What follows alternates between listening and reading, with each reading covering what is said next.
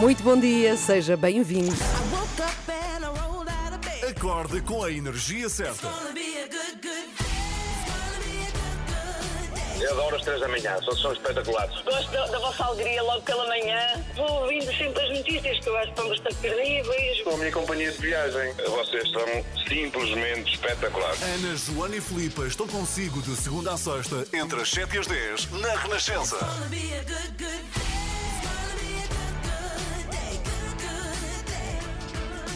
Portanto, não tarda nada, temos aí a primavera. Como é que isto aconteceu? A Ah. rapidez das estações a passar e nós a vê-las pela janela. É Literalmente. assim. Bom, 1 de março, este é o som do dia de hoje. Vê lá se reconheces, Filipa. O que é que é isto? O que é que é isto? Ah, vem o comboio? Está perto? Não é o comboio, É o avião. não é o avião. Então, peraí, peraí, há uma parte É o do som- elétrico. E é o elétrico, É o elétrico. exato. Há aqui uma parte que se reconhece melhor, que é assim esta espécie de campainha. Exato. Cá está. E porquê? Porque dia 1 de março, precisamente hoje, há muitos anos, em 1914, foi Ui. inaugurada a famosa linha 28 Ah. do elétrico de Lisboa, que começou por ser Camões Estrela. E agora é graça.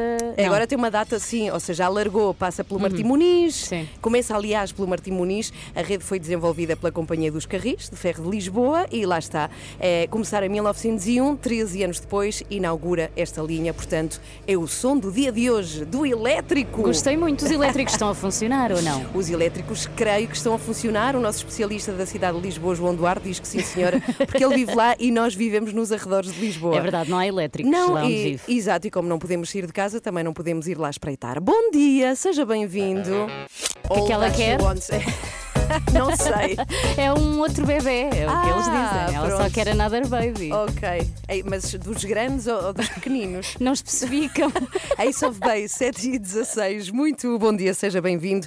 Denota que não sabia, e os ouvintes também não, porque não te estão a ver, que Sim. usavas óculos. Não, eu dizer. não uso, é Ah. só quando já tenho a cabeça muito cansada. E Ah. hoje é segunda-feira e o fim de semana foi difícil. Ok, então somos 3 da manhã, dois terços usam óculos. Eu não, Tu ainda. n- não usas para nada? Nada, nada, nada, nada. nada. Nada, nada. Veja lá. Ah. Tu és uma sniper. 7 e 17, muito bom dia. Já a seguir vamos eh, falar de um assunto aqui muito preocupante, tem a ver com as moratórias bancárias. Ou seja, se por exemplo eu não puder pagar a minha casa porque os meus rendimentos desceram por causa da pandemia, eu tinha aqui um prazo alargado para o fazer. Só Uhum. que este prazo está a acabar. Pois. Isto é dramático. É, todos conhecemos pessoas que, nesta altura, olha, por acaso este fim de semana falei ao telefone com uma amiga, a Luísa, Uhum. que está preocupadíssima porque de facto ela tem, ela é esteticista e Sim. passou a ter não metade dos clientes, passou a ter Nenhum, zero, claro. zero. E ela não consegue pagar e, e as moratórias estão a acabar e ela não sabe o que fazer. E há uma dúvida que eu tenho em relação às moratórias. Hum. As pessoas eh, conseguiram adiar, e isso é ótimo, mas agora que vão pagar, eh, será que ainda vão ter que pagar mais, ou seja, com juros? Não, parece-me que não, que as Ok. moratórias não são com juros, mesmo assim não tenho a certeza, eh, mas o Miguel vai estar aqui, isto tudo para dizer que vai ser o tema do nosso explicador depois das sete e meia da manhã. O Miguel vem Muito bem. explicar isso sobre esta questão das moratórias bancárias eh, e, e que acabam já este mês, não é? Vamos saber porquê, porque a verdade é que. E quais? Sim, e o prazo da- do estado de emergência está a alargar. Porque é que então estão a acabar as moratórias? Se as pessoas não podem pagar eh, de forma alguma. Falamos disso depois das sete e meia aqui nas três da manhã. Ah, e vamos falar também de como ah, o verdadeiro sucesso muitas vezes só vem depois das derrotas. Concordas? Olha, eh, sim, Em, posso rela- em relação sim. à indústria da música, parece que é mesmo verdade. Ok, ok. Não quero dizer, não sei se sempre, mas muitas vezes sim, mas eh, estou curiosa. Então vamos ouvir já a seguir. É isso, Vamos, traz sim. uma história da música. Trago Ah! várias. Ok, já a seguir. Agora temos Duffy. Muito bom dia, seja bem-vindo. Uma ótima segunda-feira. Arrancamos no mês de março, é dia 1. Já agora, as pessoas que andam perdidas no tempo em casa, Já chegamos a estamos, março. já estamos em março. E há quem diga que o verdadeiro sucesso muitas vezes só vem depois das derrotas, e esse exemplo está presente presente na música quando algumas bandas passaram a vender mais depois de acabarem. É o caso dos Queen, dos Beatles ou dos Nirvana, mas aqui uh, houve situações trágicas pelo meio. Uh, mas recentemente falámos aqui do final da dupla francesa de música eletrónica, os Daft Punk, uhum. e eles são uh, também um exemplo disso. Ainda não passou sequer uma semana desde que os Daft Punk acabaram e eles já aumentaram as vendas em 2.650%. Ah, eu nem, nem sabia. Nem fazer as contas. É isso, eu nem sabia que esta porcentagem era possível, pois sou é. muito má matemática. Mas os Daft Punk ganham mais sem estar a fazer música do que quando existiam. É interessante perceber ah, como funciona aqui é. o cérebro humano. Da semana passada para esta, eles não fizeram nada de novo na música. As músicas antigas sempre estiveram ali para, para serem compradas e ouvidas. No entanto, bastou dizer que acabaram e toda a gente quis ouvir. Mais interessante ainda é perceber que em plataformas de escuta de música como o Spotify houve meio milhão de pessoas que os ouviram pela primeira vez. Eu fico curiosa que para curioso. tentar perceber se uhum. as rádios também começaram a passar mais Daft Punk, mas desconfio que algumas sim. Aliás, nós nesse dia, no dia em que foi anunciado o fim da música, passámos ao longo do dia a música Get Lucky, uhum. uma das mais ouvidas em todo o mundo. Que é esta, não é? É isso mesmo. Se ainda não tinha percebido de quem estávamos a falar, é esta aqui, Daft Punk, a dupla de música eletrónica que está a vender mais desde que acabou. Pode-se dizer que. Um, foi uma saída à grande e à francesa. Ah, muito bem metido, sim senhora. Portanto, Ana, um dia que te queiras retirar, se calhar. Lanças uma, não, lanças uma música antes, porque depois vai vender imenso. Ok, sim, mas é o fenómeno também de o autor que morre, não é? Sim, Há aquelas sim, histórias de autores que decidem morrer Olha para ver se a obra. Não vendeu nada quando estava vivo. Ou o Van Gogh. Olha, cá está, deixa-me ouvir só um bocadinho, não é? Achas que existe uma, uma mística por detrás? Uh, aquela sensação de como já não vão fazer mais nada, eu tenho que aproveitar tudo o que já fizeram? Sim, há aqui, eu acho que há aqui dois fenómenos. Primeiro, o quanto se falou deles na semana passada, eh, foram muito Foi falados por causa da, da, notícia de acabar em si, e depois a apetência de uma coisa que já não vamos ter mais. Eu hum. acho que é, é sim um clássico do humano, mas cá está. Get Lucky, Daft Punk. Adeus, Daft adeus. Punk, adeus. Agora não podem voltar, estás a ver? Agora é já uma não coisa podem, que não pode acontecer. Vamos sentir-nos defraudados. Bom dia. Às três da manhã, mantenha-no a par com o mundo no caminho para o trabalho. Como se fosse café para os seus ouvidos. Na Renascença, entre as 7 e as 10. 20 para as 8, vamos ao nosso explicador.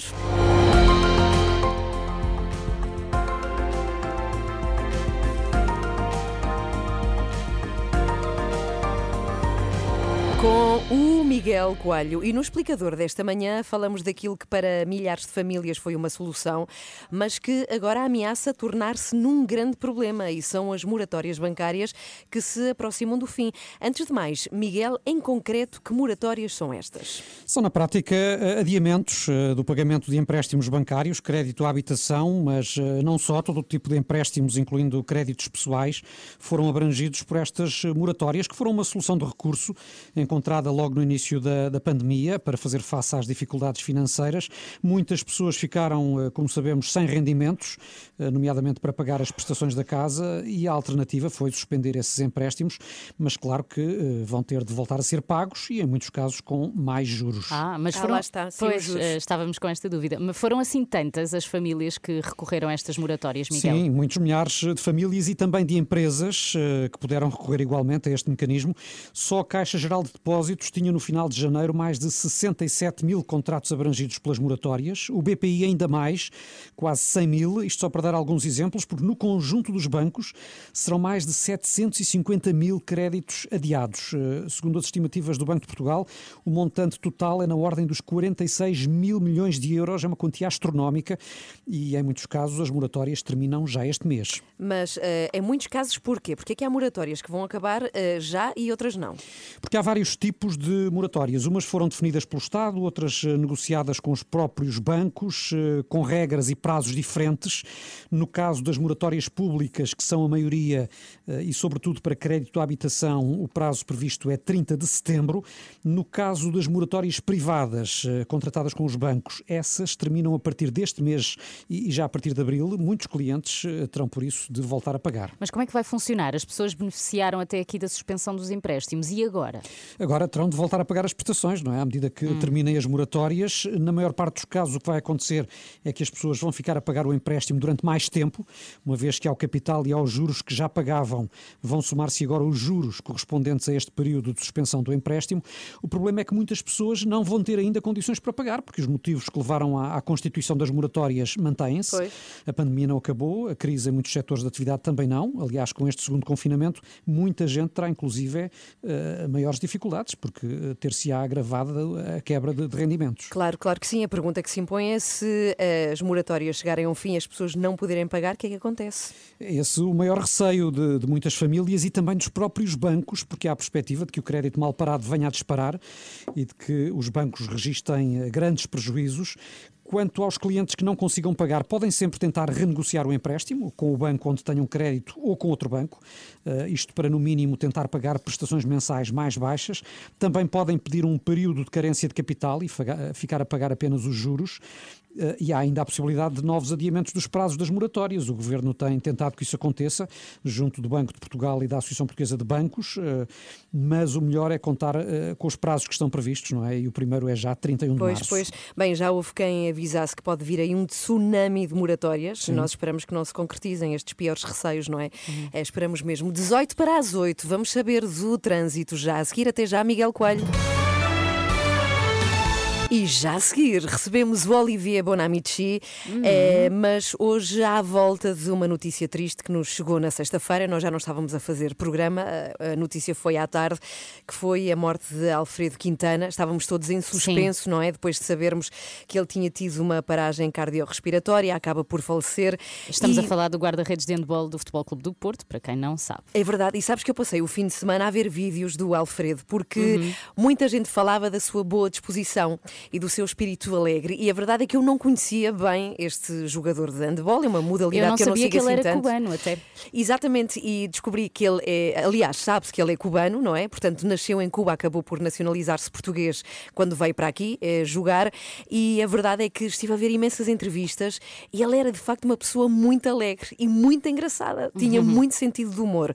Mas eh, pelo facto do Alfredo ter nascido em Cuba, aliás, ser cubano, o Olivier vai falar precisamente do seu país de origem e porque é que é um país que tem tantos bons atletas. Vamos, hum. Eh, por causa do Alfredo Quintana, descobrir melhor o desporto em Cuba. Vai uhum. ser já a seguir. Ui, nos Jogos Sem Fronteiras. E de repente, Cock Robin. Exato, quem, quem, quem, quem. Jogos Sem Fronteiras sempre à segunda e quarta-feira. Está tudo guardado no site da Renascença. Se quiser ouvir episódios passados. 13 para as 8, bom dia. Bom dia, Joana Marques. Bom Olá. dia, Ana Galvão. Bom dia. Bom dia, Filipe Galvão. Bom dia, Joana Marques. Cá outra estamos vez. às 3 da manhã e agora bom dia ao Olivia Bonamici que se junta a nós. Jogos Sem Fronteiras com Olivier Bonamici. Seja muito bem-vindo, Olivier. Bom dia. Bom dia. Bom dia, boa segunda. Olá! Não temos Olivier. Não, assustou-se. Temos foi, imagem, foi porém muita, não temos som. Muita algazarra logo de manhã, às três, Ele não, não é? estava preparado. Sim, sim, e já agora que quero recordar. Ah, ah, bom não, dia. É, bom dia, mas a culpa é toda minha, lamentável. Então, é segunda-feira. Mas não liguei, mas não liguei, era só carregar o botão. Meu Deus. Falta o café. Okay. Não, não, não, estou, bem, estou super bem acordada, isso é que eu como. Uh, Alfredo Quintana uh, morreu, como sabem, na, na última sexta-feira. Eu uhum. confesso que, um, que, sou, sobretudo, amante de ciclismo, mais do que de handball. Eu conheci apenas, uh, até alguns anos atrás, Quintana, um outro Quintana, que Nairo Quintana, o ciclista trepador colombiano, até descobrir, portanto, alguns anos atrás, um gigante guarda-redes de handball do Futebol do Porto e da Seleção Nacional Portuguesa, Alfredo Quintana. Ele que uh, está nasceu, e hoje vamos falar do seu país de origem, nasceu uh, em 1988 na cidade da Havana e ele que adorava, era a paixão dele, a música, para mim, para nós, imagina, e para ele sobretudo, Havana, igual música, por exemplo, Buena Vista Social Club. Ah, este é tão lindo. É lindo. Eu... Ai. Não tires isto, Olivia. A Ana está a sentir-se num clube já. Por favor. Não, o, que, o que é que eu adoro é esta parte te quero, te adoro. Em espanhol é mil vezes melhor. Pois. Então pensei assim, porquê que... Mas o que é que acontece neste país? Que é assim, isto é um caso, pouca gente fala disso, que é Cuba 11 milhões de habitantes. E estava a ver o quadro das medalhas nos últimos Jogos Olímpicos no Brasil. É um país que faz melhor do que países mais ricos, tipo o Canadá, a Suíça, a Dinamarca. E em 92, nos Jogos Olímpicos, quando eu tinha na altura da casa dos 20 anos, lembro perfeitamente disto, que havia a ex-União Soviética, a Alemanha, os Estados Unidos, a China, e no quinto lugar, no quinto, Cuba. Hum. E lembro perfeitamente, por exemplo, há 30 anos atrás, do Javier Sotomayor, que ainda hoje em dia é o recordista do salto em altura com 2,45 metros. Mas o Cuba não é só o atletismo, é, as mulheres elegantes, belíssimas de, de, de voleibol. Por exemplo, três uh, vezes medalhas de ouro nos Jogos Olímpicos entre 92 e 2000. A equipa de basquetebol, a equipa de beisebol. Então, por quê? Porquê? Porquê, Olivier? Porque Fidel Castro tem uma palavra a dizer, e ele não vai falar agora connosco em direto, mas. que pena. Já não dá. No, no, início da Revolução Cubana, ele diz, Fidel Castro, o desporto é um direito do povo. E ele vai investir, uh, o, o, Estado cubano vai investir imenso no desporto nas escolas. Uh, e depois há uma outra razão também, que é o facto de. E sabemos que é um instrumento de propaganda, muitas vezes o desporto, não é? E é uma forma para o regime cubano de marcar a sua independência. Por exemplo, em 88, eles boicotaram os Jogos Olímpicos na Coreia do Sul para ser solidária da Coreia do Norte. Mas depois há uma grande questão que é sempre o mais com o regime uh, de Castro, uh, que é o, o, decreto que ele vai assinar nos anos 60 também, que vai dizer que ele proíba o desporto profissional. Até proibido. Hum. Portanto, para atletas profissionais cubanos, para ganharem a sua vida em Cuba, é quase impossível. Por isso, há muita deserção. Pois. Há muitos atletas cubanos, uhum. como estava, estão a fazer supermercados, compram supermercado nos Estados Unidos e, de repente, altos uh, desaparecem do mapa. e, por causa disto, lá está, há muitos atletas que saíram do Cuba.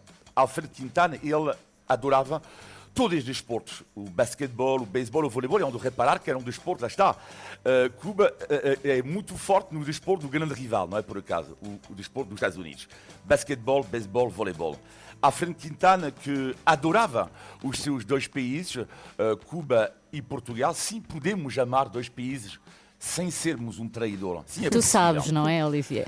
Exato, era uma mensagem direta. Mas, e para terminar, ele que deixa uma filha eh, de dois anos. A Alicia, não é? Uh, Alicia. Uhum. Uh, e mandaram este fim de semana o, o, a música preferida dela, que diz o seguinte: vamos ouvir, que é uma canção de um rapper que se chama El Aldiano, que diz: caso eu não estiver aqui amanhã, caso eu for embora, eu deixo aqui a minha herança, um amor, um teste de amor em relação aos nossos filhos.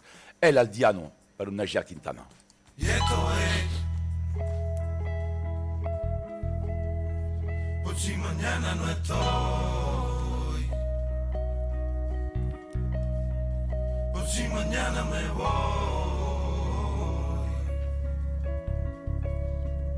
Aquí te dejo mi herencia.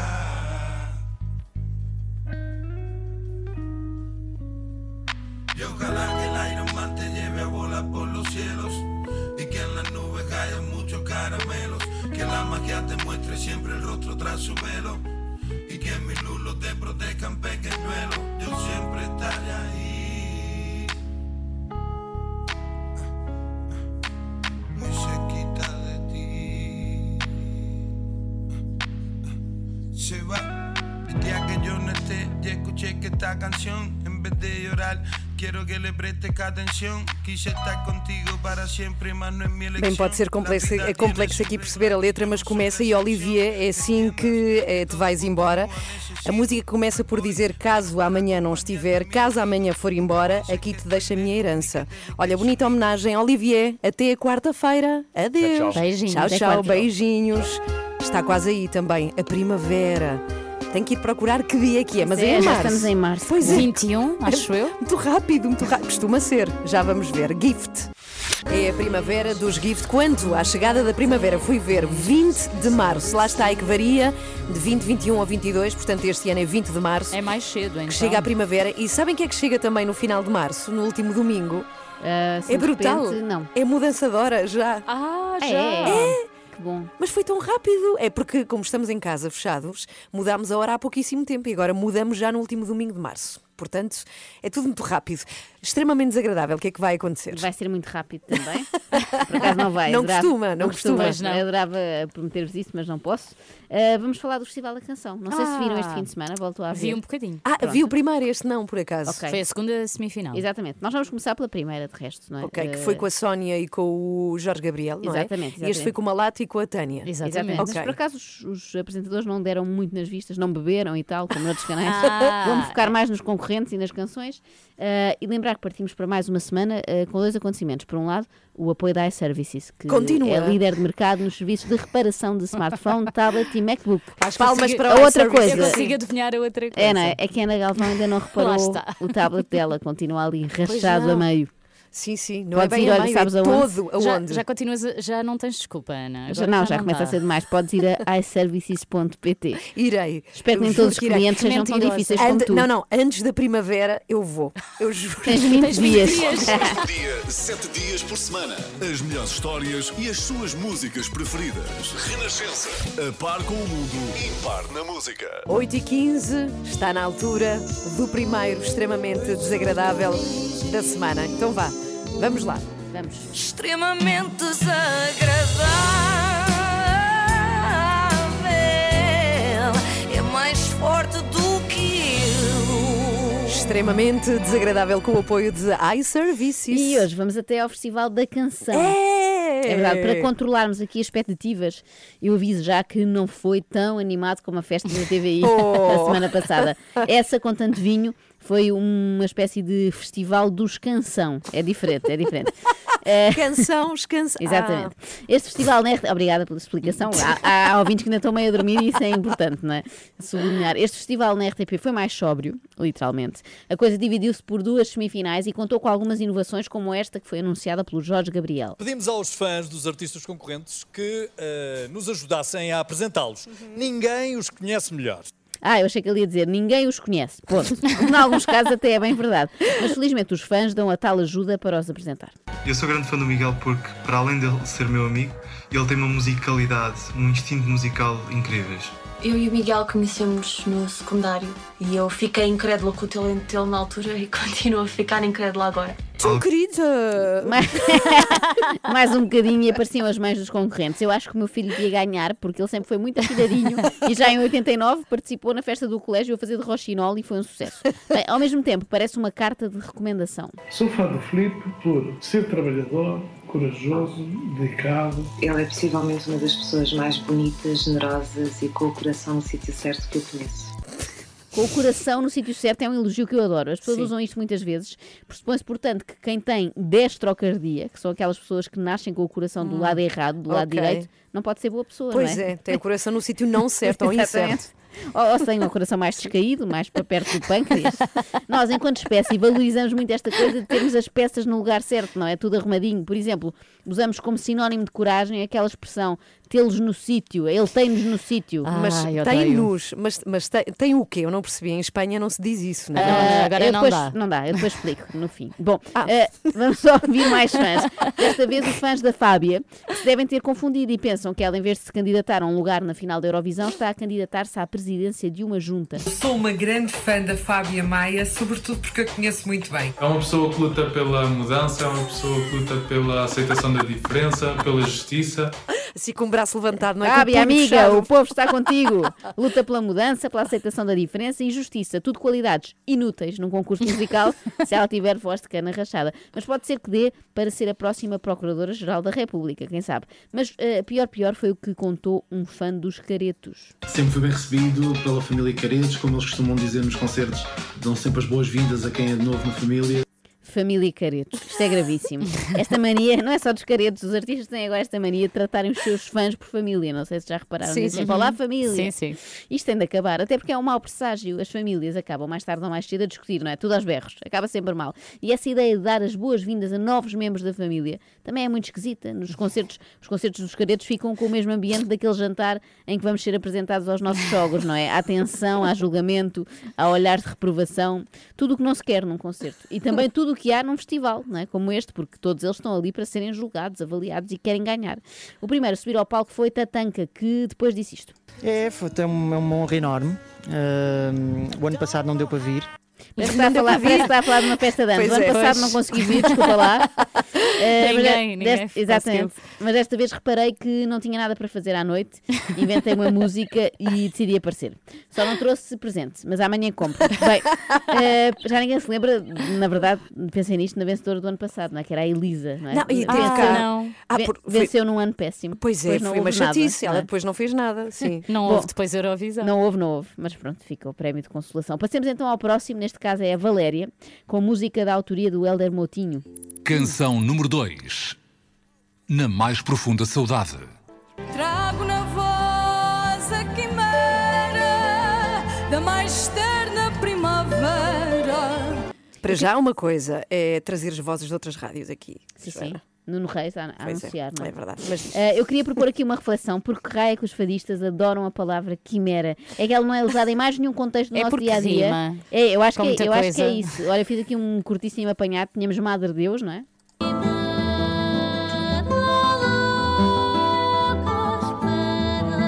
E também temos eh, Marisa. Quiçá viver além uma quimera. Eu acho que é por isso, eu acho que a Filipa acertou, eh, porque rima facilmente, por exemplo, com Dera, com Pois é, Primavera. sim. Mas, mas experimentem variar, não é? Sei lá, usem Milan Kundera. Era mais desafiante um fado que inclui Milan Kundera. A, a terceira canção.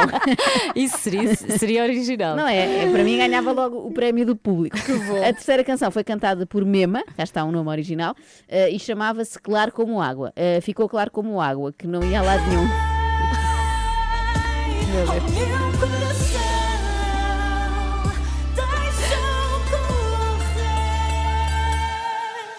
Com aquele ai tão sentido e com tanta dor, eu tive medo que de repente aparecesse o Jorge Jesus. Ai o quê, pá? Ai o quê? Estás com pau? grande dueto. Ah, Felizmente não levou com pau, podemos seguir. Canção número 4. Cheguei aqui. O título completo era Cheguei aqui sem saber como e agora vou para casa, pois ninguém votou em mim. Estou a brincar. Ninguém A votou, ninguém. Não, algumas pessoas Ah, votaram. pronto. A música era boa e feita por gente com tradição artística na família. Nadine e Anne Vitorino de Almeida, o nome não engana, és filha do Fernando Tordo, naturalmente. não, estou a brincar, é obviamente que é do maestro Vitorino de Almeida. E tal como o Sorte, tu também já foste à Eurovisão, só que já foi há alguns anos, certo? Queres contar-nos um bocadinho dessa história? Já foi há alguns anos, há dois ou três anos, eu tinha 15 anos. Não, foi em 95, quando a canção do meu pai, Baunilha Chocolate, interpretada Tó Cruz, pelo Tó Cruz, exatamente, ganhou o Festival da Canção. Muito rega bufeiros. Exato, exato. Não, repara, há logo ali, uh, arriscou bastante a Inês Lopes Gonçalves, que estava nesta green room com os concorrentes, porque usou ironia e as pessoas estão de máscara e não ficas na dúvida se percebem ou não. Sim, não vês a exato. cara, é muito complicado para piadas, mas, mas correu bem. Uh, mas importante esta informação que nos é dada pela concorrente, não é? É muito boa para dar alento aos outros. Se o Tó Cruz conseguiu vencer um festival da canção, eu também consigo, podem pensar eles, não é? E quem sabe se não repetem o incrível feito do Tó Cruz, que foi terminar em 21º lugar num concurso com 23 participantes. Oh. É, verdade, quando foi a Pobre, Dublin. sim. A grande questão é, e esses concorrentes ter-se-ão inscrito ou foram os pais a inscrevê-los? A canção foi enviada sem eu saber, o meu pai enviou, pronto, porque eu tinha lá o fecheiro e enviou, pá, e não me disse nada, eu só descobri depois quando. E portanto, quando ligaram para dizer que tinhas ficado, foi para o teu pai que ligaram. Sim, sim, sim, ligaram para o meu pai e ele depois ficou com o problema, que era como é que eu vou convencer a ir ao festival. Tu não querias? Porque eu sou tímida, portanto eu não queria muito expor-me assim ao mundo e tal. Então ele disse só: Olha, liga este senhor, ao Nuno Galpim, ah, liga para ele porque ele quer explicações de matemática. E foi o que eu fiz. Eu ligo Claro. ao Nuno Galpim: Olá, Nuno, meu pai disse-me que queria explicações de matemática. ah, E pronto, E Ótima está. história. E cá está o Miguel. Era logo desconfiar, ó Miguel, um adulto querer explicações de matemática. Deve cima ao Nuno Galopim, que é da Eurovisão. Só se fosse para perceber aquelas votações, 12 pontos. Tem que somar rápido, não é? Para perceber quem é que ganha no fim. Pode ter a ver com isso. Mas isto é um clássico, não é? Há sempre histórias destas, pais que inscrevem filhos em concursos, em castings, em audições. Eu fiz isso ao meu filho Pedro, já o inscrevi para o próximo Festival da Canção. Eu tenho para mim que é para eles eh, saírem de casa assim que possível. Pois. Não sei se é por isso que o fazes, Ana. Eh, qual foi a pior coisa em que os vossos pais se inscreveram? Tem assim Hum. algum trauma? Sim, uma vez fui a uma competição de ginástica em que a minha mãe me inscreveu e fui última. E tu, É, Filipe, tens algum aulas, de, trauma? aulas de clarinete e nunca fui a lado nenhum e ainda estive para aí dois anos naquilo. Nem concorreste a um festival da canção, nem Não, nada. não dava. Nem do clarinete. E a ti? A mim foi na escola. Eu fiquei muito revoltada quando percebi que os meus pais, ano após ano, me inscreviam sempre na escola, contra a minha vontade e aquilo durou imenso tempo. Bem, vamos, anos. vamos à próxima música, cantada pela Fábia, a tal, numa letra bastante descritiva. Pareceu quando volto das compras e toca a campainha.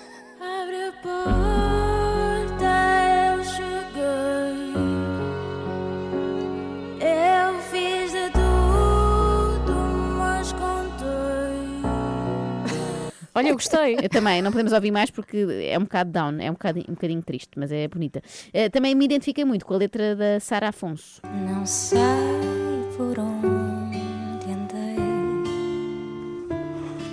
mas sei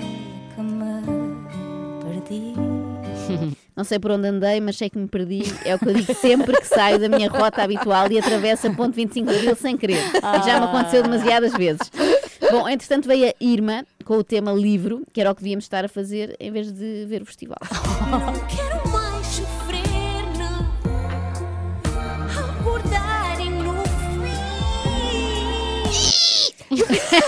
Olha que eu gosto muito da Irmã. Também eu, Também também eu. eu. Mas não, acho que esta canção não é a sua melhor. O júri aparentemente também não quis mais sofrer e mandou a Irma embora.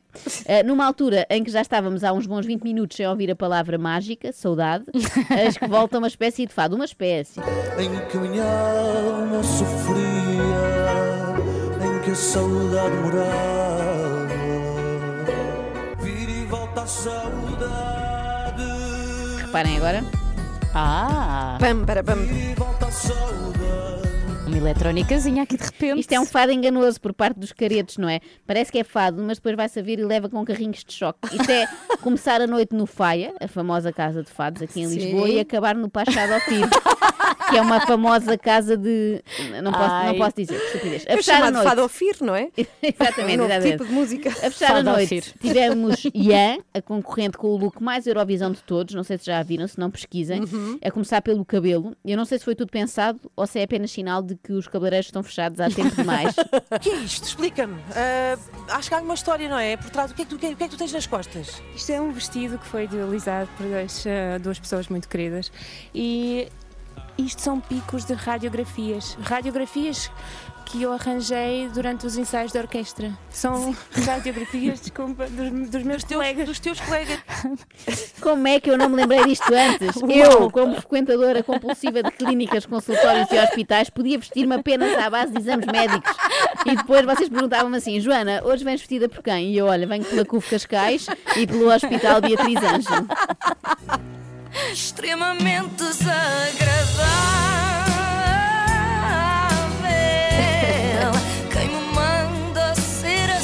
Amanhã temos mais uma ronda de Ah, que festivais. bom. Foi só a Ah, a primeira segu- a semifinal. segunda semifinal. Ah, que bom. Eu fiquei com vontade de fazer um vestido, juro-te. De radiografias. receitas, receitas. Ah, receitas. radiografias, receitas, não é? Só Espetacular. depois preciso ir lá ver a posologia, a receita. Ah, não é? pois é, e depois temos que nos Por outro lado, entravas na farmácia e eras logo aviada. Sabiam logo o que é que tu precisavas. Mas vocês não acham que agora a moda das cantoras de, que se apresentam ao Festival da Canção tem uma voz muito de menina, não é? É muito Ah, de... há aqui uma tendência. É uma É tendência, tendência, já não sim. há aquela voz rock and roll rouca Pois é, pois é, sim, pois que é. havia nos anos Tens 90. que ir lá tu, Ana. É extremamente desagradável com o apoio de iServices, reparação de smartphone, tablet e MacBooks, com recolha e entrega em sua casa. Saiba mais onde? Em iServices, com S no fim, iServices.pt. Olha aqui um clássico Cá de voz rouca. Chutes e pontapés. Chutos e pontapés, grande clássico, sempre. Todas dos chutes e pontapés. Este é Contentores, 8 e meia da manhã. Já a seguir temos uma entrevista que eu acho que vai ser magnífica. Vamos conversar com o Carlos. O Carlos é espanhol, é, mas fala muito bem português, portanto vamos todos perceber. E porquê é que queremos falar muito com o Carlos? Porque ele levou uma vacina que está em teste. É uma nova vacina contra a Covid que vai aparecer, não tarda nada, no mercado. É de um laboratório eh, holandês barra alemão, portanto é um consórcio entre, dois, estes dois países e precisavam-se de voluntários no mundo inteiro, 3.500 voluntários. O Carlos foi um dos voluntários. É incrível isso, porque nós muitas vezes ouvimos dizer que as vacinas estão em teste e não sabemos como é que isso processa. Estão em teste em pessoas. Exatamente. É e nós quem serão essas pessoas? E hoje vamos saber. É? é? verdade. Na Renascença já se chegou a fazer entrevistas com estas pessoas para vacinas que já estão a ser dadas e agora vem esta, mas o Carlos pode nos contar primeiro como é que teve a, cora a coragem. Eu não sei se vocês tinham Sim. a coragem de levar uma vacina não, em teste, não, não. que ainda não sabe quais os efeitos secundários possíveis não, eu não poderá tenho, ter. Eu não tinha porque eu tenho medo de picas. Eu, eu, não tinha porque tenho filhos e por eles não arriscava. Pois lá estávamos a saber o que é que leva o Carlos a, enfim, a eu ser... achei que ia dizer, tenho filhos, portanto eles que levem. São eles as cobaias. Não, não, se eu não tivesse pessoas a depender de mim, talvez. Eras mais destemida. Sim, sim. E, e sobretudo outra, outras questões, qual é o procedimento? Ele recebe um documento muito longo que tem que assinar. Será que, não, que as pessoas não desistem a meio ou não têm vontade quando leem Mas esses podem. documentos todos? Podem desistir, podem Hum. desistir em qualquer fase de- do teste. E será que ele ganhou alguma coisa? Ganhou dinheiro? com Isso isso? também, isso também é importante saber. Vamos saber já a seguir. Ana Galvão, Joana Marques e Filipe Galrão. Elas são as três da manhã. Com o Miguel Coelho, que está aqui connosco também, eh, e fazemos todos a pergunta: o que é que leva alguém a oferecer-se para receber uma vacina experimental para a Covid-19?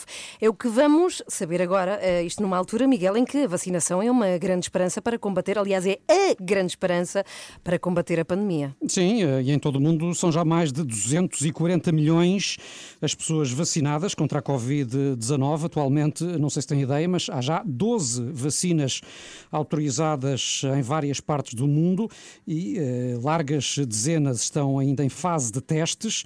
Mas é certo que para que estas vacinas sejam autorizadas tem de ter uma eficácia e uma segurança comprovadas e nesse aspecto o papel de milhares de voluntários que participam nos ensaios clínicos tem sido fundamental. Uhum, É o caso de Carlos Jurado, ele é espanhol, vive em Madrid, onde está nesta altura, tem 37 anos e voluntariou-se para fazer parte dos ensaios clínicos de uma das vacinas contra a Covid-19, a Curevac. Olá, Carlos, bom dia, bem-vindo. Olá, muito bom dia. Olá, bom dia. muito bom dia, Carlos. Ok. Olha, a primeira pergunta é o que é que te levou a oferecer-te para tomar esta vacina antes de ser aprovada? Eh, Não tiveste medo dos efeitos secundários? Eu tive, claro que sim. Eu estava a falar com a minha prima. Minha prima mora mesmo lá no norte, no, no País Vasco, e ela estava muito frustrada. Estávamos ela e eu a falar o que é que a gente podia fazer para, eh, não sei, ter um, um papel mais ativo ah, para mudar isto tudo. Pronto, em Espanha, como no resto do mundo, temos estado em casa. ah, não, eu, eu, por acaso, moro na, na, ao pé da Serra de Madrid, longe da cidade, não vejo ninguém. E esta frustração toda faz que, pronto, há qualquer coisa no interior, uma energia que te leva para agir de uma maneira mais ativa, né?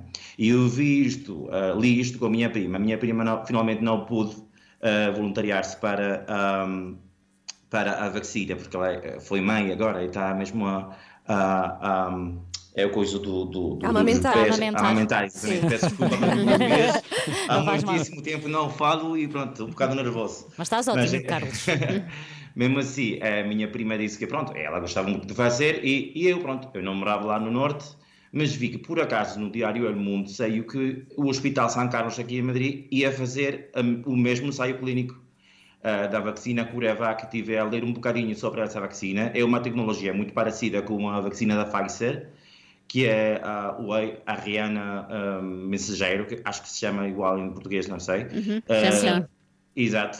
Mas é uma vacina que, por acaso, parece bastante ahm, boa, no sentido que é muito mais fácil de conservar e de tran- transportar, que vai ser muito mais económica.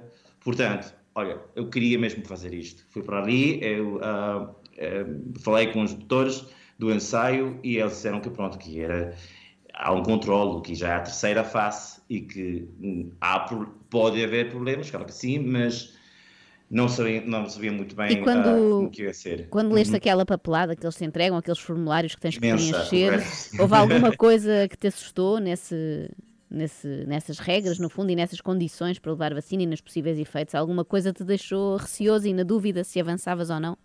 Sim, há, de facto, há alguns efeitos secundários possíveis da vacina que podiam ser muito parecidos com os efeitos do, do, do Covid. E há um Uhum. deles que é muito preocupante, que é o facto de perder o, o senso do olfato e o gosto para vir a toda. E para mim a comida é muito importante e, e, não era. Mas pronto, sem, sem, sem gozar sobre o assunto, eh, há alguns aspectos que eram preocupantes, mas mesmo assim a minha frustração é muito maior e a minha vontade de ajudar ativamente era também maior. Mas então já levaste a vacina? Uh, como é que Sim. correu? Correu muitíssimo bem, não tenho uh, nenhuma. Uh, quer dizer, não tenho nenhuma sinal no braço, não tenho nenhum sintoma. Não Está tiveste nenhum efeito secundário? Completamente nada, zero. Há quanto tempo? Estou perfeitamente, há uma semana disse. Então já não Estou vai aparecer. perfeitamente. Há lá, temos cá uma, claro, temos cá uma, uma aplicação no telemóvel que pergunta todos os dias. Fa- É, é muito chata, de facto, está a perguntar todo o tempo. É uma aplicação do telemóvel do ensaio clínico, temos de pôr toda a informação sobre o nosso percurso ah, de saúde lá e se não respondemos, o doutor já, ah, liga por telefone. Liga-nos. Pronto, não. É, é bastante ah, controlador, mas eu acho que é importante neste caso. E, um, aliás, ah, além disso, temos também um informe, temos ah, ah, entrevistas com os médicos e sempre que formos ao médico temos que ligar primeiro a eles, aos doutores do, do ensaio clínico. São tipo os nossos médicos privados Uhum. e falam connosco muito frequentemente. Carlos, nós temos uma pergunta que é assim uma curiosidade para, para sermos Vai. voluntários eh, para a vacina. Recebemos dinheiro? Não, zero. Não há dinheiro. A única coisa que se, que se há é se tivermos algum custo extra por causa de o ensaio, tipo comidas, ou transportes, é o que de facto tenho ido até Madrid, a capital que está a 50 minutos de carro, elas pagam o, o combustível, pagam isso tudo, mas não há um, um- não há um ordenado Bom, para há, há uma contrapartida extremamente Não. importante, é que se eh, resultar, ficamos vacinados, não é? Logo, exato. É, é, é, mas elas também me falam sobre isso e ahm, nós estávamos ali mesmo numa, numas cadeirinhas ao pé dos, do, do, do, do, do sala, da sala do doutor e estavam a dizer, pronto, algum de vocês vão levar o, o placebo, Ah, vão levar, Há essa questão, vão, não é? levar, vão levar uma vacina de água, portanto não tenham essa esperança de ficarem vacinados. Pois é, é que ne- nestas vacinas- É uma loteria. Aí tu não, não sabes qual é que recebeste. Não podes, não é? Eu não sei qual recebi. Ou Não, seja, mas- uns levam placebo, outros levam Mas a no vacina. fim tem que dizer, não é? Para Pois. saber se já tens a Mas a vacina ou grande- não. a grande- Convém. É, a grande pergunta que nós tínhamos é o que é que se passa, o que é que se vai passar se recebermos o nosso turno de, va- de vacinação aqui em, em Madrid, se o, o Serviço de Saúde Público liga para nós para dizer, pronto, vocês já estão prontos, já podem vacinar, o que é que se passa então no, no meio de um ensaio clínico? O que é Pois. que nós íamos fazer, sendo como é o, o, o coisa do, do placebo, um segredo? Uhum. Pois, pois, pois. Eh, eles, eh, os doutores foram muito, muito simples aqui eh, na resposta e Ok. disseram que pronto, quando tivermos essa situação temos de ligar a elas e eles então, nessa situação, iam ver se finalmente nós levamos o, o, o- A vacina o verdadeira ou o placebo? O vacina. Olha e, então, e então que decidimos se vamos sair do ensaio para levarmos Ok. a vacina comercial ou ficamos Ou não. lá. Entendido, Ficámos Carlos. esclarecidos. Obrigada. Obrigada, Carlos. obrigada, Carlos, por Obrigado. estar connosco. E Ele- obrigada, é um serviço à humanidade, não é? A todos nós, sim, Sim, sim. cobaia desta nova vacina que vem aí da Curevac. Carlos Rurado, em Madrid, que esteve connosco aqui. O que é que vocês acham? Que levou 50% 50%? Placebo ou a vacina? Eu acho que ele levou a levou a vacina. vacina. Eu também acho, Acho que que levou. Ele não teve nenhum sintoma, não é? Não teve? No Pois, efeito secundário. também é verdade, Ah, não há dá um sintomas. sinal. Portanto, o pode Miguel ser, pode vota ser. no placebo. 12 para as 9. Bom dia.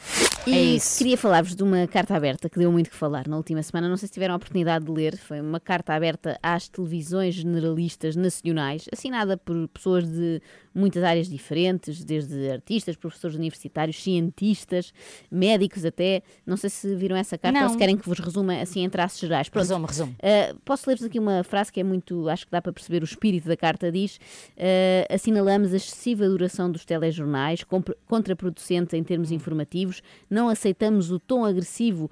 Quase inquisitorial usado em algumas entrevistas que condicionam o pensamento das pessoas, diz a carta, uh, e dizem que, mesmo sabendo da importância da informação sobre a pandemia, não podem aceitar o apontar incessante de culpados, uh, a utilização de termos como caos nos hospitais, catástrofe ou ruptura, sempre anunciados, e a escolha hipotética entre quem vive e quem morre, a sistemática invasão dos espaços hospitalares, incluindo enfermarias para fazer reportagens, ou o tempo de antena dado a falsos especialistas, dizem eles, entrevistas feitas a pessoas que nada sabem do assunto, ou as imagens repetidas à náusea de agulhas a serem espetadas em braços. Esta foi a parte com a qual me identifiquei mais, Pois. porque hoje em dia não podemos ver televisão sem de repente eh, sermos confrontados com isto, com imagens de pessoas a serem vacinadas. Eu andei anos e anos a fugir destas imagens em filmes, sempre que aparecia esta imagem eu não olhava. Mas tu assinaste esta carta? Não, claro que não. tens de todo, disso. de todo. Eu sou De o oposto, eu sou é o oposto. oposto. Eu acho que estas notícias são importantes. Ah, e o que eu queria dizer aqui, mas não, não queria tanto analisar esta coisa, a parte séria da carta, que tem a ver com pessoas que acham que, no fundo, os médias estão a assustar a população com a história da pandemia. Queria, por um lado, solidarizar-me com esta coisa das picas a serem mostradas em televisão. Eu, quando vou levar uma, não olho para lá e agora, de repente, já vi mais injeções do que em toda a minha vida quis ver.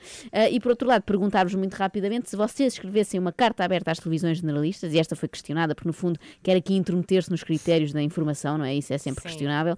Ah, o que é que vocês gostavam de pedir às televisões generalistas? Eu avanço já com a minha. Qual não é? era telejornais mais curtos, nem menos, era menos telenovelas. Há uma obsessão com telenovelas Pois é Portugal, verdade, não é? de repente sim, Não é? portuguesas, nacionais. Português- durante muitos Se anos calhar eram brasileiras, apo- contigo. apoiavam nisto. Hum, mais ou menos. Eu acho que há pior entretenimento do que as telenovelas neste momento Ok. a passar na televisão. Ah, reality shows. Sim, Queres sim. acabar com eles? Olha, só Pode queria ser, dizer pode ser. que também quem quiser conhecer a opinião de Joana Marques mais alargada, escreveste para o JN a carta aberta à carta aberta. A minha carta aberta, sim. E se Ah, quiserem a que carta aberta. E se quiserem a Podemos carta aberta. assinar essa? Podes, podes. e a carta aberta original está no público, também no site. É fácil de encontrar esta sucessão de cartas abertas. 5 para as 9. Bom dia. Acorde com as 3 da manhã, na Renascença, das 7 às 10. Cá estamos consigo. Bom dia com a Filipa Galrão, com a Joana dia, Marques. com a Ana Galvão E cá também. estou também até às 10 já a seguir. Vou contar-vos qual é que foi para mim a aula à distância, portanto, de telescola mais absurda que já ouvi falar destes mas foi em tua casa? Mas assististe? É, soube e é com Ah. um familiar meu. Ok. Neste caso, uma Mas sobrinha. não é daqueles mitos urbanos. Não, não, é verdade. Ok. Aconteceu mesmo. Sim, sim, aconteceu. Eu asseguro que aconteceu. Aliás, a interveniente fala connosco. Já a seguir. Ah, All for One, I Swear, toca na Renascença. Muito bom dia, são 9 e 15 Arrancamos no mês de março, portanto, bom mês de março. A primavera chega dia 20 e a hora muda no último domi- domingo do mês de março. Pronto, feitas as contas, quero aqui dizer, até porque acredito que esteja perto do fim, mais uma vez, que devemos sempre fazer homenagem aos professores que se estão a adaptar a esta questão das aulas à distância de uma forma incrível, nos sítios melhor que outros, zonas com melhores condições do que outras, escolas também com melhores condições do que outras e alunos sem material ainda, o que é inacreditável, não é? E uns melhores do que outros também. Sim, mas as coisas estão a correr, na verdade. É devido a este grande esforço, não só de professores, como de pais, com esta ginástica em casa, como de alunos também, não é? Não nossas literalmente crianças. ginástica em casa, embora também haja aulas de ginástica. Era disso que eu queria falar. É que o outro dia encontrei o meu filho Pedro a fazer ginástica em casa. Eu acho isto inacreditável que o professor de ginástica não veja suspensa as suas aulas em telescola e que tenha que dar aulas de ginástica à distância. Parece-me aqui qualquer coisa de heroico. Eu chego a casa e estava o meu filho, de facto, o meu filho Pedro, eh, no quarto fechado. Eu vou entrar, diz-me sempre o mesmo: Não entres, que tenho a câmara ligada. Ninguém te pode ver, sempre mãe. com aquela coisa de sim, sim, de Eu mantermos se calhar quero fingir que mora sozinho. Os amigos acham muito cool. Uau, eu já disse sozinho no ele, ele apartamento. com 11 anos já tem vergonha, já está a entrar naquela idade de ter vergonha dos pais. Eu acho que isso não acontece com o teu, com o Xavier. Não, não. é ainda, mas Ainda vais ver. não. Vais ver. Ainda nos acha ao máximo, Mas não é, estava- Filipe? estava no Às chão- vezes. Mas depois vão ver que é pior. Estava no chão deitado a fazer de facto ginástica e o que mais curiosidade eh, me deu foi vê-lo com de facto o fato de treino. Na escola do Pedro há um fato de treino de uniforme, obrigatório. sim. Estava com o fato de treino da escola. Então, E pensei, assim é mas que é. Está bem, mas não faz sentido, está, está em casa. E ele, não, não temos que pôr, temos que pôr e temos Ele que fazer. respeita mais as regras do que a mãe. Adora, adora Sim, esta sim, dinâmica. Eu passo os dias a dizer Ela para faz de pijama, faz de pijama. Nada, mas espera aí. Eu vou contar um segredo do Pedro. Que é, estava só de parte de cima de Claro, ginástica, como não a todos parte de nós. baixo. Até eu aqui. Mas acho bizarro isto de aulas de ginástica à distância, não acham estranho? Mas Agora, os adultos também fazem. É, pois é isso. É, para, nós mim, não- para mim não é muito estranho que faço, faço isso há mais de um distância. ano. Sim. Mas não é a Pois. mesma coisa, não é? Não sentes saudades de aulas normais. Ah, claro que sinto, mas, mas, esta coisa é escolar, o que há. na, na- na escola é obrigatório. É assim, Ele não quer, eu não queria na escola. Tu estás Mas quase a também não- proibir o teu filho de ter educação física. Aulas no geral, ele também não quer matemática. Agora, reparem nisto: eh, a aula de telescola mais bizarra que eu descobri foi neste fim de semana. Quem a tem, é a minha sobrinha Oriana, que está a ter o- uma- umas aulas profissionais. É o 12, um secundário profissional já, Uhum. na área de desporto. E a aula mais bizarra que eu descobri foi esta. Conversei com ela neste fim de semana. Bem, eu sei que tu fazes aulas online de natação. Então, como é que isso é possível? o que é que tu aprendes nessas aulas? Nós, nas aulas de natação, fazemos as aulas pe pelo Zoom. A professora manda-nos fazer trabalhos um, sobre como devemos ajudar as crianças dentro d'água e... Como é que vocês fazem isso? Sim, eu todas as aulas meto um fundo de, de uma piscina e eu levo uns óculos às vezes, assim, no gozo. um fundo de piscina.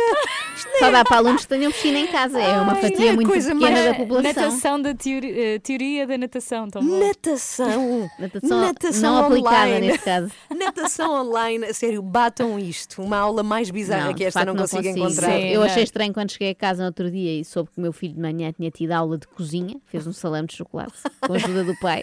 Tão Mas bom. isso é muito mais complicado. Se ele tivesse Sim, nadado tem- bruços, era mais estranho. Ninguém tem piscinas olímpicas em casa, acho eu. Pois, agora, Dentro de casa. E, e- e depois a imagem de zoom com uma piscina, eu acho isto fantástico. E os Mas olha, óculos, os- para dar um ar de, de mais real. Sim, sim, ela merece boa nota pela invenção. Olha, mas parabéns mais uma vez aos professores hein, por este esforço E aos a alunos. toda a gente. E a ver se isto acaba rápido. Vai não acabar, é? já se vê uma Sim. luz ao fundo do túnel. Sim. Acho não sabemos se é um comboio. Na Páscoa?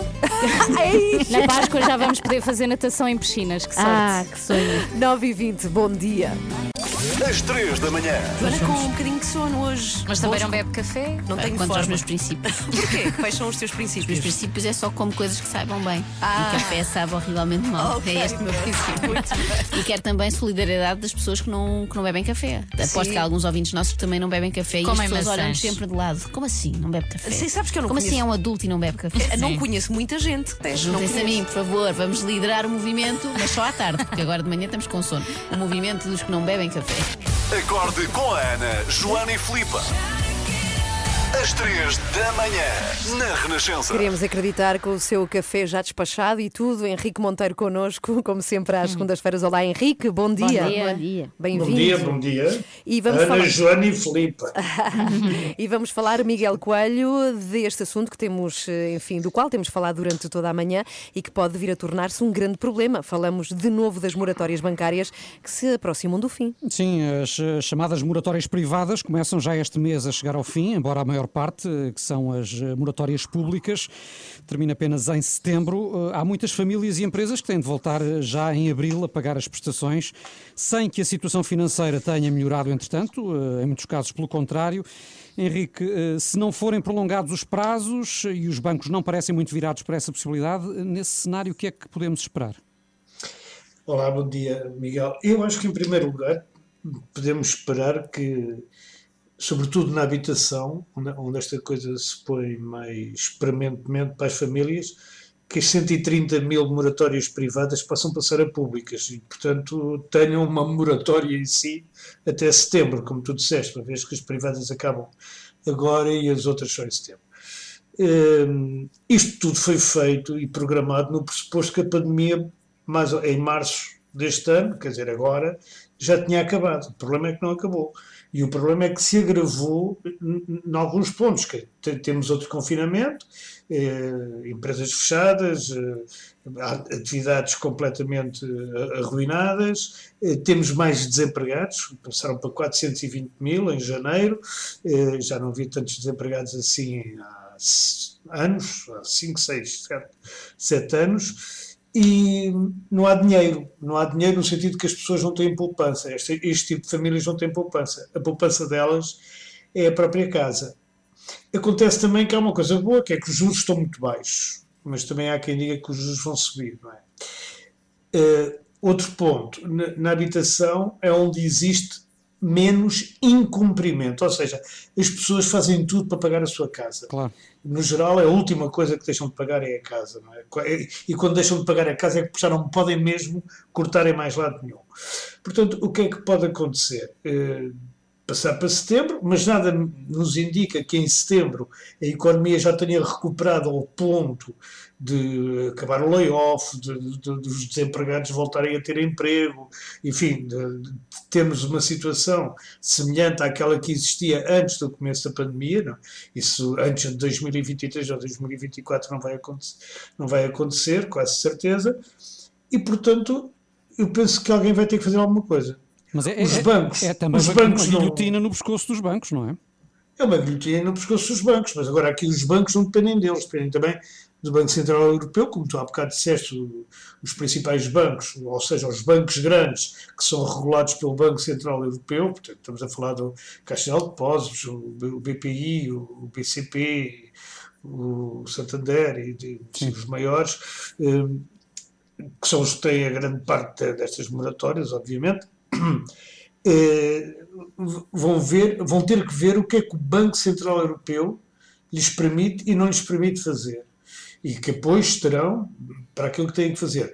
Eu também gostava de salientar uma coisa. Em Portugal, o, o nível de, de percentual das moratórias é cerca de três vezes superior àquilo que existe na média europeia. Não é? A média europeia, 6% dos empréstimos foram pedidos moratórias. Em Portugal, é, é, penso que é mais 17%.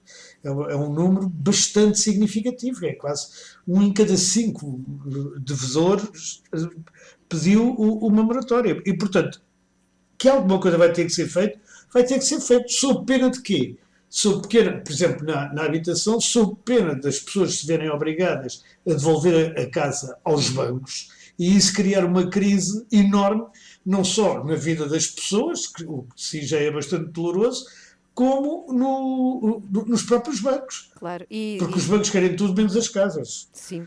Henrique, obrigada pelo teu comentário. Henrique Monteiro, sempre aqui connosco, segundas e sextas-feiras. Até sexta, Henrique. Deus te sexta. Beijinhos. Beijinhos. Beijinhos. obrigado, 9, obrigado, obrigado. 9 e 26 muito bom dia. Ainda vamos ter tempo de ir ter com Renato Duarte. Nesta manhã, ele vai andar num transporte público. É num carro que transporta pessoas e não é um táxi. Depois das notícias das nove e meia, aqui Renato Duarte, até porque este setor também está em crise. Já vamos ter com ele na Renascença. Quando e como quiser app, em podcast, no site, on demand.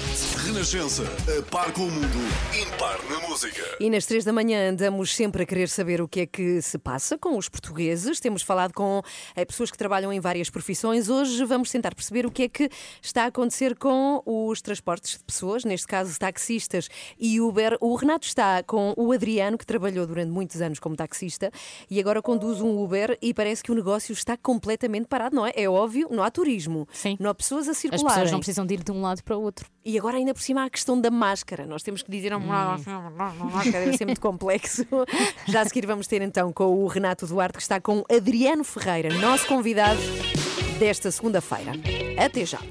Até já, vais embora. Não, não, não, primeiro dançamos. Claro, primeiro ah, eu vou embora okay. dançar, depois volto. É isso, Filipe, é isso. Até já. Pronto, já cá estamos, já dançamos. Que loucura, que loucura! Chega, chega. Com Cindy Lauper, 20 para as 10, muito bom dia. Bem, e se há sítio onde sempre se ouve rádio é dentro dos táxis e dos Verdade. Ubers, não é? Sim, sim. Eu acho que sim, que são os E até há aquela pergunta clássica agora: quer que mude de estação? Pois é. Sempre, sempre, não, nunca digo porque já está na Renascença quando eu entro. É Mas se não está. Exige. Tem que mudar não para arranco enquanto nós estiver na Renascença. Renato, estás tu dentro, nesta altura, de um Uber com Adriano Ferreira e quero acreditar que Adriano ouve a Renascença. Bom dia. Não estou dentro uh, com o ah, Adriano Ferreira, naturalmente, por questões de segurança. Estamos ah, cá fora. Ah, Está aqui o TVDE à minha frente. Vocês sabem o que é que quer dizer TVDE, por acaso? Não é, vale a pena ir consultar. Parece uma televisão. Não vale... televisão é, é televisão Transporte diária. individual e remunerado de passageiros ah, em veículos ah. descaracterizados a partir de pl plataforma eletrónica. Também não sabe de cor, pois não, Adriano? Eu perguntei assim que cheguei. Também não Tens isso escrito. Adriano, vamos lá saber. Que rádio é que houve aqui dentro deste carro? A Rádio Renascença. É mesmo? Bravo. É mesmo. Muito Pode confirmar. Por amor de Deus, vamos confirmar. Vamos entrar dentro do Uber e confirmar se de facto é a Renascença que está aqui sintonizada. Vamos ter já aqui um problema grave se não for. Estamos a entrar. Só e um em que sítio de, de, Lisboa é que estás? Vai, vai nos contar. Estamos aqui no centro de Lisboa, perto Sim. do Marquês de Pombal. Vamos lá ver se é mesmo a Renascença. Só confirmar. O carro está a ligar. Peço, peço desculpa, meninas, isto não estava previsto. Ainda não está? Então, Adriano. Olha, há trânsito ou não? Vai-nos contando. Estamos, estamos a ouvir buzina Exatamente, é mesmo a Renascença. Estamos a ouvir-nos neste momento. Vamos lá então sair e continuar a conversa. Não há muito trânsito, como te dizia, estamos aqui perto do Marquês de Pombal, tudo muito calmo. E é assim que tem sido nos últimos meses, não é, Adriano? Nos últimos meses tem sido assim. É? O negócio, como é que está? Péssimo. Desde março que já está a Desde cair, março já está a cair. Depois teve ali um alívio no, no verão, imagino Sim, eu. Mexeu mais, mexeu mais qualquer coisa uh, e neste momento está péssimo. Estamos a falar de quebras de, na ordem dos... Uh, 70%. 70%. Complicado. Complicado. Essencialmente porquê? Vivia muito dos turistas que circulam pela cidade, outros motivos? Neste, neste momento uh, está mais fraco porque as pessoas com medo de andar nos transportes públicos trazem o próprio carro. Uhum. Não pagam por quinto, Sim. há lugar para estacionar se precisar à porta do trabalho. Uhum. E pronto, e as pessoas não evitam o máximo de andar eh, transportes públicos ou nos nossos carros. Mesmo, mesmo assim, Adriano, nunca parou de trabalhar, não nunca é? Nunca desde de trabalhar, março. desde março. Uhum. Faço... Tem quantos clientes mais ou menos por dia? Depende, se calhar tenho dias que tenho 10 clientes, outros dias tenho 4, uhum. outros dias 8. E num dia bom, bom, bom, antes da pandemia, quantos é que transportava mais ou menos por Uh, se calhar estamos a falar aí 30 clientes. É uma grande diferença. É uma grande diferença. Relativamente às medidas de segurança que adotaram aqui, portanto, isto é tudo uh, com a máxima segurança. Tem aqui o acrílico, Tem já percebi, é? que é a divisória, que, é que desde o princípio que foi começado a usar eu sempre utilizei. E tenho álcool gel para mim e, e, dentro do meu carro não anda ninguém sem máscara. Uhum. Isso é obrigatório? É obrigatório. Já teve assim algum cliente mais teimoso que se recusou a utilizar a máscara? Já, disse, a senhora disse que não tinha máscara e não, não ia usar eu só, então se não saio. E não fez a viagem? Não fiz a viagem. Portanto, máscara é obrigatória, álcool gel. Nas plataformas tem uma parte onde diz que nós podemos dizer que o cliente não trazia não, vinha, não utilizava mais. Claro, e mesmo nós, quando fazemos o pedido do carro, também já claro, vem lá essa recomendação. Vem lá a indicação, vem lá a recomendação, isso tudo. Uhum, muito bem. Uh, estava aqui a contar-me que já transportou a nossa Joana Marques. Já sei Quer-me falar dessa já. viagem? qual foi, a, partir, qual foi o, a origem e qual é o Teve, teve que ser uma viagem muito rápida que foi do aeroporto para a TVI. Do aeroporto para a TVI? Exatamente. O que é que ela lá foi fazer? Ah, pois não fui. Já me lembro, ela é simpática, é daquelas que é. vai não, conversando? Não, ou... não, é simpática, é simpática. É simpática? Fomos a conversar, já me lembro sim. Foi uma missão especial que nós fizemos na Renascença no aeroporto. Lembras-te, Ana? Lembro-me, perfeitamente. Às 10 da manhã e depois tive que ir a correr. Pequenina? É pequenina, é? É tão pequenina como parece. Neste, neste momento o carro que não era, não era este carro, era outro carro. Sim. Eu olhei e não havia, não havia dentro do carro. O Adriano ia, ia para tirar a cadeirinha. E ela ia super confortável aqui, com certeza deitada. Eu, eu, eu penso que sim, eu penso que sim. É que eu tenho que ser muito que é confortável. Diga-me uma coisa, Adriano, uma última pergunta. Sente-se seguro a trabalhar? Uh... Nunca teve medo? Ao princípio tive, ao princípio tive algum receio, uh, mas desde que nós pudemos pôr uh, as divisórias, as pessoas a usar máscara, isso ajuda bastante. Claro, eu tenho uma pergunta, Renato. Não, não. não Graças a Deus não. Diz-me, diz-me, Renato, eu quero muito saber se é, como, como, é que ele vive com estas quebras, não é? Todas. Como é que ele faz para pagar contas? Como é que está a vida dele financeira? É, estávamos aqui a conversar. A sua vida, como é que tem gerido do ponto de vista financeiro, tendo em conta estas quebras, na ordem dos 70% de como estava aqui é assim, a falar? Nunca pensou em fazer outra coisa, arranjar aqui uma alternativa? Não, porque é assim, uh, nós temos que, fazer, temos que fazer contas. E temos que, temos que pensar quando estava bom uhum. e tivemos que fazer, se calhar, algum pé de meia para, para, para compensar isto. Uhum. Claro, se isto durar muito tempo, é claro que a gente não vai aguentar. Até quando é que acha que isto vai ser. É assim, isto, isto, isto, a trabalhar como deve ser, nem, nem para o ano. Uhum.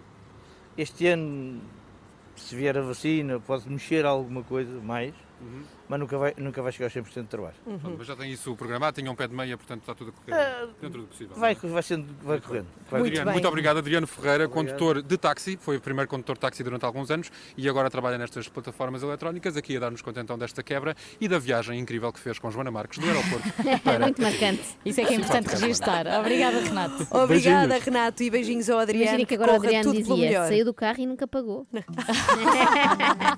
Sim, a Lili Canessas, incrível. Lady Gaga agora para ouvir nesta segunda-feira, Shallow, 15 para as 10. Muito bom dia. Temos um aniversariante. Vai falar connosco já a seguir.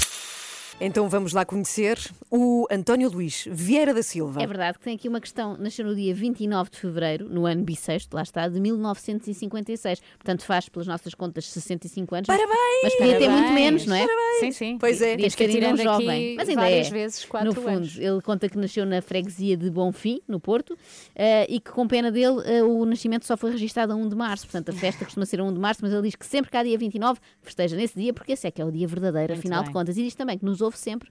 Portanto, tem aqui muito bom gosto o António Luís e nós queremos dar os parabéns, não é? Um bocadinho atrasados, mas pouco, não é? Porque não houve 29, saltámos de repente de 28 para hoje, não é? Sim. Mas daqui a quatro os anos, parabéns. daqui a quatro anos damos outra vez os parabéns. Neste caso daqui a três. A três. Exatamente, com festa, com festa. Beijinhos, beijinhos. Mas reparem nisto, há uma surpresa. É que o António, ou o Luís, eh, António Luís é como se chama, está aqui connosco também. Querem ver? Sim. Bom dia, 3 da manhã.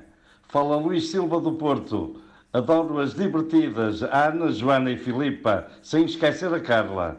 Continuem a fazer felizes os portugueses. Obrigado. Tão querido. Ah, Uau, Muito e obrigada. tem voz de rádio. Sabemos Sim. que pessoas que nascem em anos bissextos são queridas. Ah, ah, é? É o Ficamos estudo a que saber fizeste é o agora. estudo, Sim, sim. é o estudo que ela fez. Muito Então vá. Com a amostra de uma pessoa. Beijinhos, parabéns. Festa, festa para o Luís. Parabéns, Luís. E também não perdeu nada este ano, porque não podia haver festa, não é? Sim, sim. é Portanto, verdade. ainda bem que este ano não havia 29. Muito bem, estamos de saída. Uhum. Hum, temos que ir embora. Estamos a 9 minutos para as 10, mas voltamos amanhã às 7 e temos a promessa de que Joana Marques volta com o volume número 2. É o verdade. segundo episódio É de. verdade. De Festival da Canção. Vamos saber quem ganha, quem passou à final. Ok, portanto tivemos hoje o primeiro episódio, Uhum. amanhã há mais. Entretanto, hoje foi incrível. Hoje foi assim. Recentemente falámos aqui do final da dupla francesa de música eletrónica, os Daft Punk. Ainda não passou sequer uma semana desde que os Daft Punk acabaram e eles já aumentaram as vendas em 2.650%. Ah, eu nem nem, sabia. fazer as contas. É isso, eu nem sabia que esta porcentagem era possível, sou muito má a matemática. Pode-se dizer que hum, foi uma saída à grande e à francesa. Ah, muito bem metido, sim senhora. Mas é o fenómeno também de o autor que morre. Olha para o ver se a obra. não vendeu nada quando estava vivo. Carlos Jurado, ele é espanhol e voluntariou-se para fazer parte dos ensaios clínicos de uma das vacinas contra a Covid-19. Em Espanha, como no resto do mundo, temos estado em casa, não vejo ninguém e esta frustração toda faz que, pronto, há alguma coisa no interior, uma energia que leva para agir de uma maneira mais ativa, né? Quando leste aquela papelada que eles te entregam, aqueles formulários que tens que preencher, houve alguma coisa que te assustou? Estavam a dizer, pronto, algum de vocês vão levar o, o placebo. Ah, vão levar. há essa questão. é? levar- Pois é, é que ne- nestas Porque vacinas. É uma loteria. Mas Uma no fim vacina- tem que dizer, não é? Para Pois. saber se já tens a vacina ou não. Convém. E é a concorrente com o look mais Eurovisão de todos, não sei se já viram, se não pesquisem. O que é isto? Explica-me. Isto são picos de radiografias. Radiografias que eu arranjei durante os ensaios da orquestra. Como é que eu não me lembrei disto antes? Eu, como frequentadora compulsiva de clínicas, consultórios e hospitais, podia vestir-me apenas à base de exames médicos. E depois vocês perguntavam-me assim: Joana, hoje vens vestida por quem? E eu, olha, venho pela CUF Cascais e pelo Hospital Beatriz Anjos. Acorde com a Ana, Joana e Filipe, às 3 da manhã, na Renascença. Foi amanhã que nos lembramos de fazer um vestido para a Joana Marques com receitas. Vou começar a colecionar Sim, as e receitas do ano. Assim, está sim. na lista, está nesta longa lista que as três da manhã já têm de tarefas para fazer depois da pandemia. Só uma pergunta antes de irmos embora. Vocês não adoraram falar com o Carlos, este Muito, muito. espanhol que foi cobaio de uma nova Sim, sim. vacina eh, e que há de vir aí, não é? Por causa destes voluntários, o que é Ele incrível. chama-se Carlos Rurado. A partir de hoje, Ruradovax. Ah, muito bem. Muito bem, ok, porque o nome da vacina tem a ver, é cura... como é que é? Era Curavax, era? Exatamente. Sim, mas levantou aqui algumas questões já agora. Os melhores momentos das três da manhã podem encontrar-se no site, assim como o extremamente desagradável. Tudo. Agora vamos embora. Beijinhos. Beijinhos. Até amanhã às sete. Adeus. Ficamos com o Fernando Daniel e depois Paulino Coelho consigo aqui na Renascença. Boa semana.